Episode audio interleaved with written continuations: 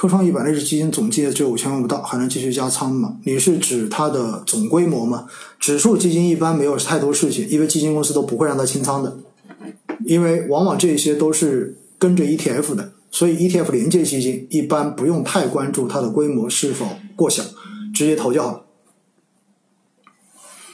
国家队进场是什么意思？也就是呃，国家队。证金啊，或者是相关的国资的这些机构，然后拿自有资金参与到市场中间来投资 ETF 或者投资相关的这种大盘股，来稳定指数表现，防止市场出现过大下跌的这样的动作，叫做国家队进场。中证五百今天怎么了？没怎么呀，就是一种恐慌性或者情绪性的这种宣泄。而且，呃，雪球的这个传言哈，实际上对于中证一千跟中证五百的影响还是蛮大的。呃，大家看到中证一千，今天我看有人在朋友圈里面发，二零二四年以来的话，已经跌了百分之十五了，相当于一个交易日跌百分之一。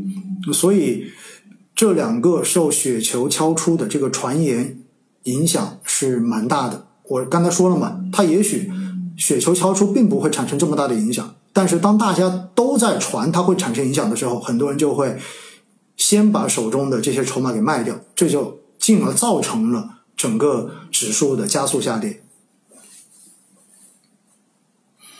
小散投 ETF 是场内合适还是场外 ETF 基金合适？场外只有 ETF 连接基金，然后呃，场内的话呢，你就可以像股票一样进行交易。所以如果你要追求当日的这一种收益的可能性，那么选场内是合适的。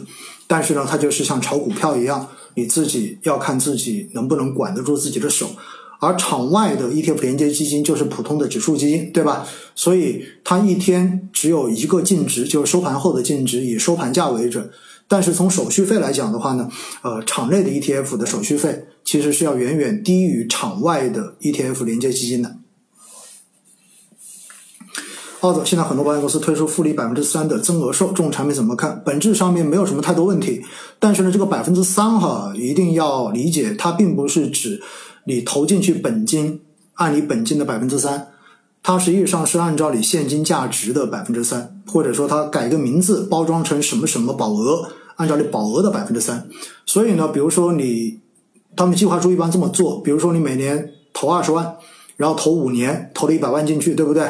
然后并不是说你第一年二十万投进去，马上就按照二十万给你按百分之三来计第一年的利息了。你会发现，他第一年可能只按十，可能可能只按几万块钱做本金来算你的利息而已。因此呢，像这种哈，你要关注的是什么？关注的是什么时候他计算这个百分之三的基数开始超过你的本金，也就是你的这一个回本的期限到底是几年？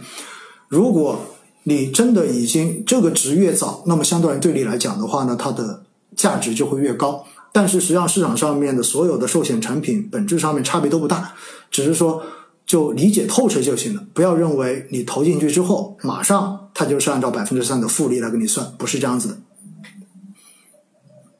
中证 A 五零指数现在有哪些 ETF 可以投？现在还没有，还要等。现在只是都上报上去了，但是还没有批出来，所以还没有新发。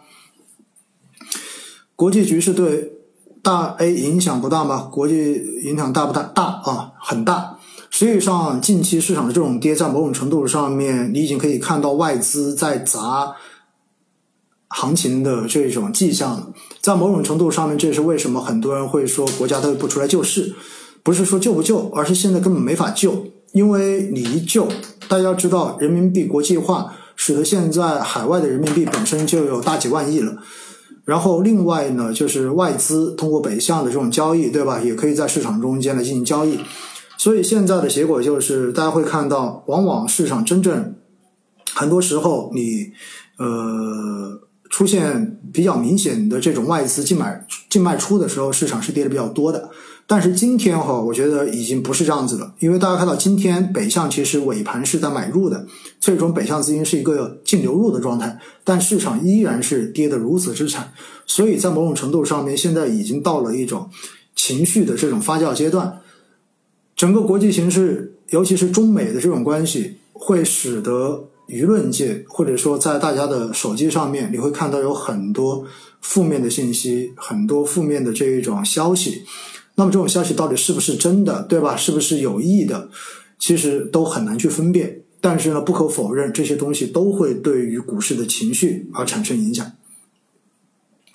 短债需要止盈吗？短债其实风险倒不算很大，我个人觉得，呃，不用太不用太去操心这个事情，尤其是经济数据出来又不太好的情况之下，我个人觉得对于债券类资产的话，还可以继续的拿一拿，问题不大。前一阵子是因为炒降息的预期，所以呢一度已经。